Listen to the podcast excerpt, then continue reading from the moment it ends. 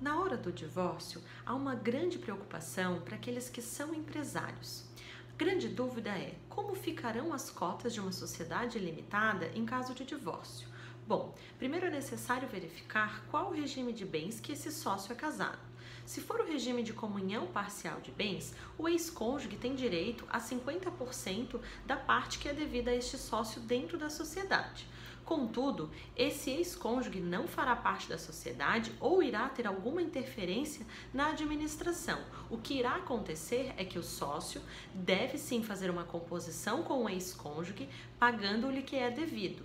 Se não for possível uma divisão amigável, poderá ser feita uma sociedade que se chama uma sociedade externa entre esse sócio e seu ex-cônjuge, com divisão de valores, lucros e participações. Contudo, conforme eu mencionei anteriormente, sem qualquer influência dentro da empresa.